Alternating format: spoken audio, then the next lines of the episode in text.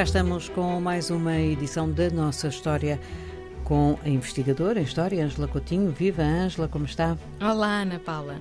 Qual é o nosso tema de hoje? Ainda a propósito uh, do artesanato e até da indústria, não é?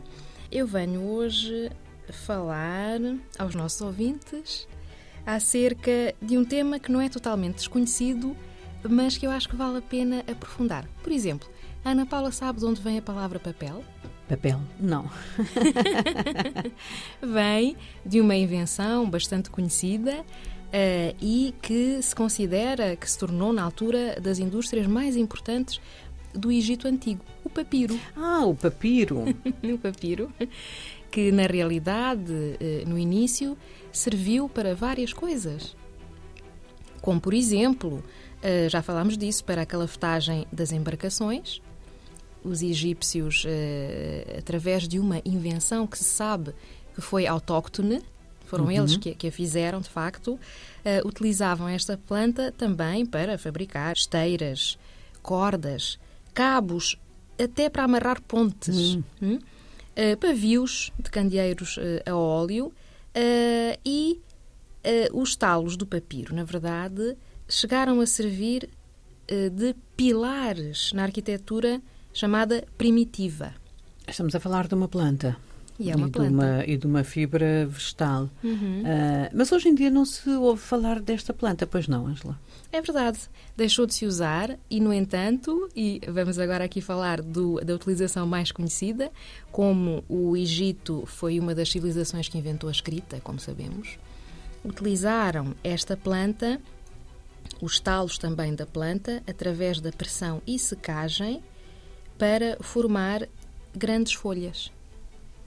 Uh, e assim tivemos esta invenção do papel que chegou a ser utilizada também pelos gregos e romanos.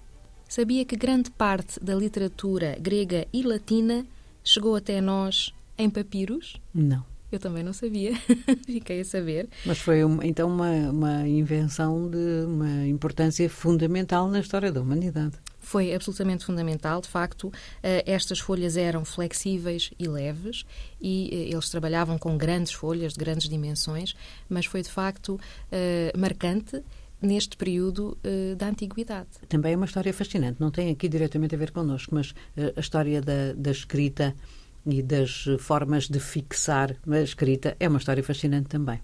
Com certeza. E a África fez parte dessa grande história, dessa, desse marco uh, muito importante. Aliás, considera-se que a história surge a partir do momento em que há escrita. Exato. O, nós... resto, o, resto, é o quê, Ângela? Pré-história. É, é, pré, é pré-história. Uhum. É pré-história e nós aqui, na nossa história, temos tentado desmontar um pouco isso e mostrar como é que podemos. Uh, a percebermos diversos aspectos da história de diversos povos humanos. Mesmo antes de haver escrita Mesmo antes e de, de haver escrita. Exato. Exatamente.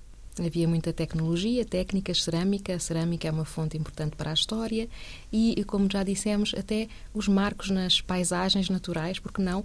Tudo isso, há uma série de coisas que eh, são reveladoras da forma como os humanos se foram organizando eh, e, eh, enfim, de como viveram até em períodos diferentes. Até para a semana, Até então, a com, semana. cá estaremos com um, um, novo tema e o mesmo local de sempre. Obrigada. A nossa África. Obrigada, é Angela. Obrigada.